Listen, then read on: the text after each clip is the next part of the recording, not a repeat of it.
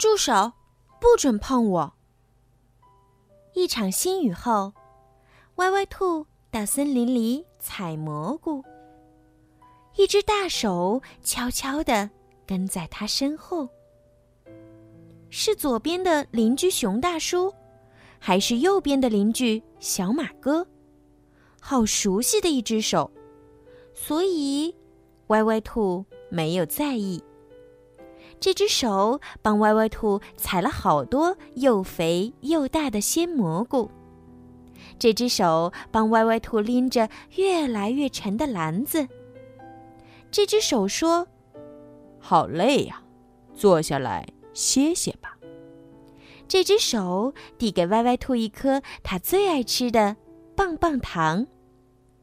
这只手摸着歪歪兔的长耳朵。你的耳朵又长又柔软。这只手摸着歪歪兔的小脸蛋儿。你的皮肤又白又光滑。这只手又要往下摸。歪歪兔突然感觉到不舒服。他记得妈妈说过，任何人都不能随便摸它。更不能摸他内衣内裤遮住的地方。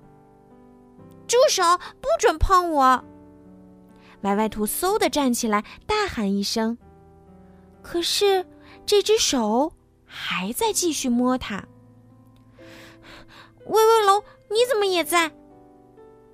歪歪兔眼珠一转，向着树林深处喊道。大手一愣，离开了歪歪兔的身体。趁这个档口，歪歪兔飞快地跑啊跑啊，跑出了森林，跑回了家，紧紧地关上了门。把大手摸它的事儿告诉了妈妈。真聪明，知道用威威龙来吓唬这只坏人的手了。如果再碰到这样的事儿，你就还是这样，大喊一声“住手”。不准碰我，然后快速的逃走，尽快告诉爸爸妈妈。兔妈妈说：“很快，森林警察揪出了这只手，这只手的主人被赶出了森林，永远也不准住在这个地方了。”好了，小朋友，今天的故事呀就听到这儿了，希望你们可以喜欢今天小鱼姐姐为你们讲的故事哦。如果你们有什么想要对小鱼姐姐说的话，可以让爸爸妈妈帮助你们在评论区留上你们的留言，小鱼姐姐呢也会在评论里面找到最优质的点评，并且送上精美的礼物哦。赶快动动手指吧！还有啊，就是请家长们多多的帮小鱼姐姐转发，转给更多的小朋友。让他们都可以听到小鱼姐姐讲故事，感谢小朋友们一直以来的支持和喜爱。